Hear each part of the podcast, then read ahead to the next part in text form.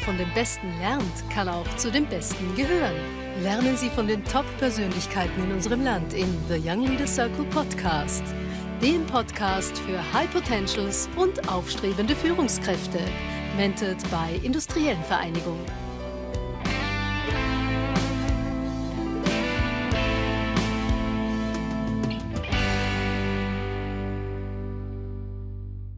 Herzlich willkommen zu einer neuen Folge der Young Leaders Circle Podcast und es freut mich heute Peter Koren begrüßen zu dürfen. Herzlich willkommen Peter. Peter ist der Vize-Generalsekretär der Industriellen Vereinigung und auch ein ehemaliger Trainee der Industriellen Vereinigung, kann ich ja voller Stolz sagen.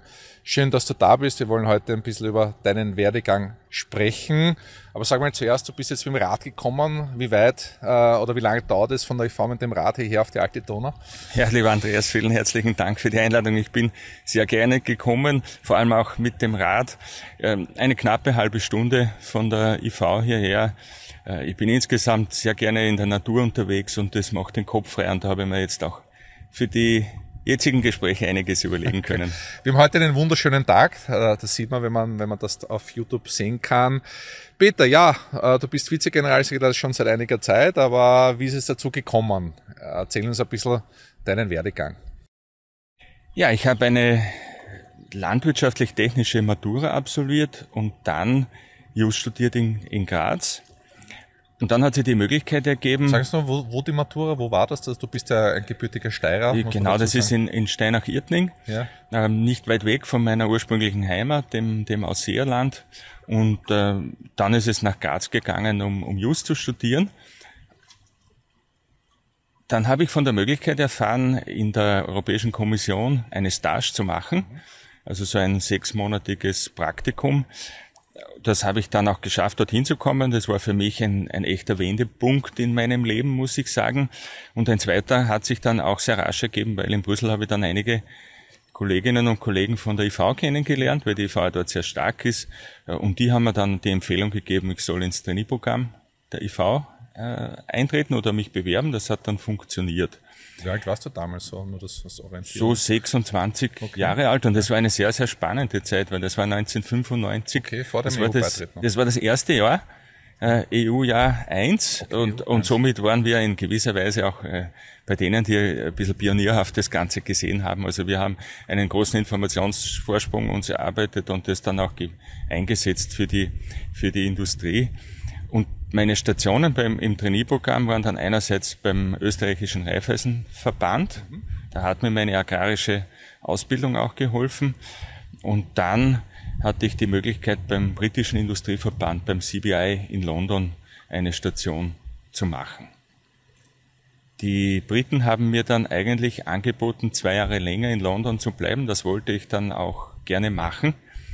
Aber dann hat der damalige Landwirtschaftsminister, der Wilhelm Molterer, mich gefragt, ob ich nicht die damalige EU-Präsidentschaft 1998 für ihn im Kabinett organisieren wollte. Und das war dann wieder so eine Art Wendepunkt. Dann habe ich gesagt, ja, also bei, mit einem Minister äh, zu arbeiten, da sagt man auch in dem Alter äh, nicht nein.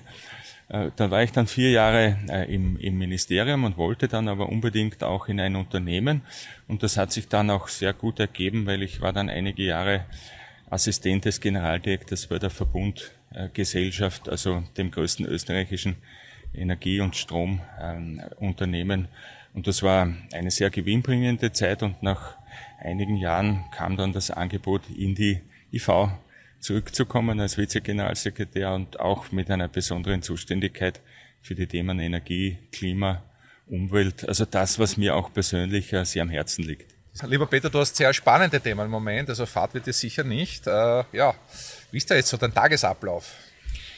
Ja, die Gaskrise, wenn ich sie so nennen kann, beschäftigt uns natürlich ganz massiv als industriellen Vereinigung. Wir haben einen sehr engen Kontakt mit unseren Mitgliedern und die melden uns tagesaktuell, wie sie mit der Gaskrise umgehen würden. Also von Produktionseinschränkungen bis zur Stilllegung der Produktion. Es ist, es ist alles möglich äh, und deshalb sind wir sehr alert, was ein mögliches Gasembargo bedeuten könnte. Nur ein Beispiel. Was sind die möglichen Auswirkungen? Zum Beispiel, Beispiel, wenn die, wenn die Verpackungsindustrie keine Verpackungen für Lebensmittel oder für Medikamente herstellen kann, äh, dann kannst du auch diese Dinge nicht produzieren, weil du sie nicht äh, vertreiben kannst. Oder äh, ganz konkretes Beispiel auch aus der Lebensmittelindustrie, die Molkereien brauchen sehr äh, viel Energie zur Pasteurisierung von Milch. Und wenn das Gas nicht fließt, dann wird die Pasteurisierung von Milch nicht möglich. Dann können sie den Bauern die Milch nicht abnehmen, dann müssen die Bauern die Milch wegschütten, beziehungsweise auch dann recht rasch die, die Tiere schlachten, äh, um äh, das zu bewerkstelligen. Also da gäbe es enorme Verwerfungen in der österreichischen Volkswirtschaft und auch in der Gesellschaft und deshalb tun wir alles daran, äh, gemeinsam mit der Politik ein entsprechendes Szenario zu entwickeln, dass es äh, diesen Worst Case nicht geben soll. Bitte, wir wollen auch ein bisschen reden über, über deinen Übergang äh, von einem politischen Sekretär oder wie man das nennen kann zu einer Führungspersönlichkeit. Da würde mich interessieren, wann hast du das erste Mal dir gedacht, okay, da wäre ein Team, das ich führen muss, äh, mit allen Schwierigkeiten, die dazukommen. Wann war es soweit? Ich nehme an, das wird schon im Kabinett gewesen sein, aber wie bist du zu dem als Führungskraft geworden, äh, der du heute bist? Also die erste große Führungsaufgabe ist mir eingefallen, habe ich während des Studiums gemacht, und zwar als Skilehrer. Mhm. Ich habe mir damit äh, meine Studienzeit auch finanziert ähm, und da war es so, dass wir im, auf der Tablets im, im Konkreten auch sehr viele hochkarätige Persönlichkeiten eben auch zu Gast hatten und mit denen durfte ich Skikurs machen. Und äh, das hat für mich bedeutet, dass ich als 20-Jähriger mit 50, 60-jährigen Generaldirektoren oder Firmenchefs oder auch Politikern unterwegs war. Und es war nicht selbstverständlich für mich damals, dass die auf mich hören und das tun, was ich ihnen sage.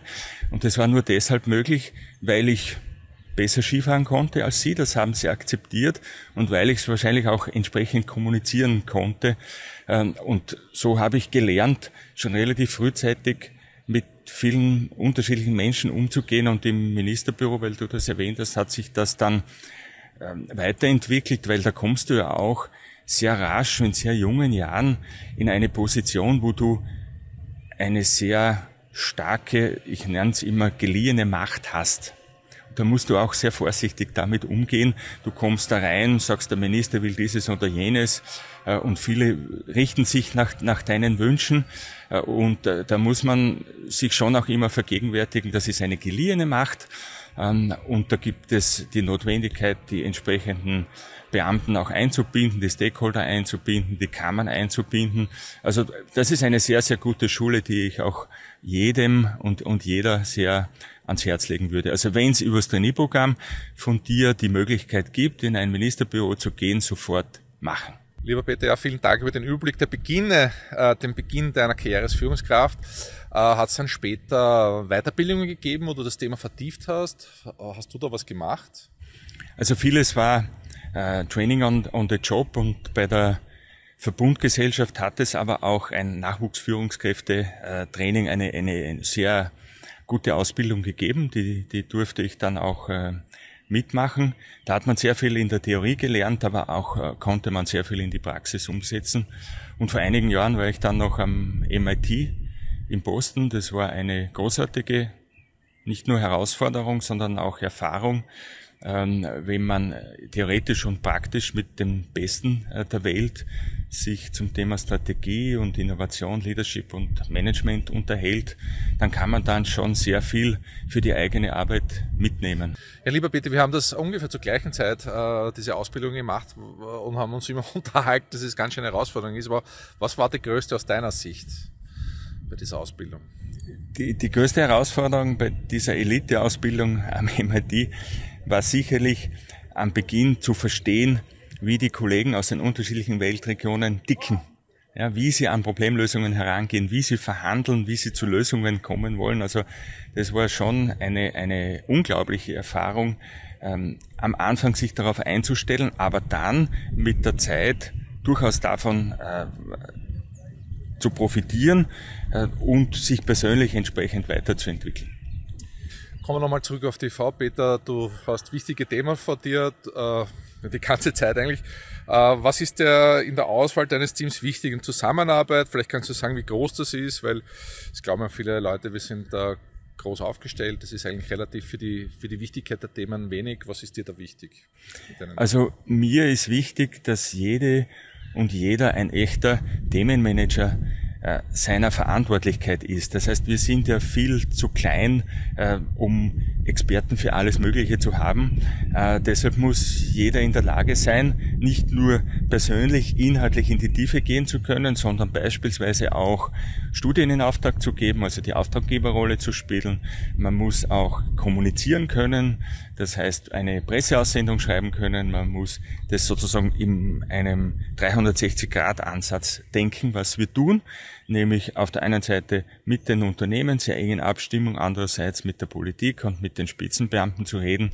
Also da muss man schon ein gewisses sage ich mal, Universalgenie sein oder sich zumindest mit vielen unterschiedlichen komplexen Materien auseinandersetzen.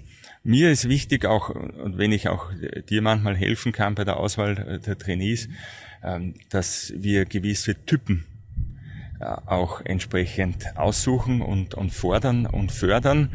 Also jene, die in einem bestimmten Fachgebiet besonders gut sind oder ein besonders ausgeprägtes Allgemeinwissen haben oder eine besondere Erfahrung in einem Fachbereich, ob es jetzt Betriebswirte, Juristen, Techniker sind. Also äh, jemand, der ganz klar auch für sich jemand sein will, äh, der etwas Besonderes darstellt. Bitte, ich frage das jeden Gast, deswegen dich auch. Was war bis jetzt die größte berufliche oder persönliche Herausforderung? Also wir haben schon, wir haben schon darüber gesprochen, aber die, die Gaskrisensituation, die wir momentan haben, ist, ist für mich persönlich schon etwas, wo wir sehr konsequent und sehr präzise arbeiten, um das entsprechend bewerkstelligen zu können. Also ich verspüre da in mir eine gewisse Unruhe, die ich in meinem beruflichen Leben noch nicht so gesehen habe. Dies auch deshalb, weil wir von den Unternehmen sehr genau wissen, äh, was alles auf dem Spiel steht. Also das geht uns aber klarerweise nicht nur um die, um die Industriebetriebe, sondern da geht es mir sehr stark auch um die Gesellschaft, ähm, weil da können Probleme entstehen in, in wenigen Wochen und Monaten, die wir uns nicht vorstellen können und wollen. Und deshalb versuchen wir alles Menschenmögliche zu tun, um das nicht eintreten zu lassen. Bitte zum Ende muss ich doch mit etwas Positivem aus dem Gespräch rausgehen, weil sonst werden es alle deprimiert. Vielleicht sagen auch am Ende, was würdest du gerne den, den jungen Zuhörerinnen und Zuhörern mitgeben, äh, wenn es darum geht, ihre persönliche Karriere oder einen Weg im Beruf zu finden? Was, was würdest du sagen, ist dir da wichtig oder was würdest du gerne denen sagen? Also ich würde jeder und jedem empfehlen, auf die innere Stimme zu hören. Ja, was macht man gerne? Was man gerne macht, macht man gut. Ähm, sich durchaus auch breit zu bilden und auszubilden und entsprechend auch die Netzwerke zu pflegen, die man sich im, im Laufe einer Karriere oder im, im Laufe eines Berufslebens auch erarbeitet äh, und auf dem aufzubauen. Also äh, ich kann sagen, die Industriellenvereinigung ist da etwas Außergewöhnliches. Das kann man nutzen und soll man nutzen und darum ist es sicherlich auch ein nicht nur Privileg, zum Beispiel den Langleader Circle äh, zu absolvieren, sondern auch eine entsprechende Freude und Herausforderung und auch Aufgabe für die Zukunft. Also und ich bin über jeden froh, der sich dieser Herausforderung stellt und dann mit uns gemeinsam den Industriestandort und, und die IV weiterentwickeln kann. Also ich glaube, das war das positive Schlusswort, das wir jetzt gebraucht haben. Vielen Dank, dass du da warst und vielen Dank an euch, die ihr zugehört habt. Alles Gute und wir sehen uns beim nächsten Mal. Danke.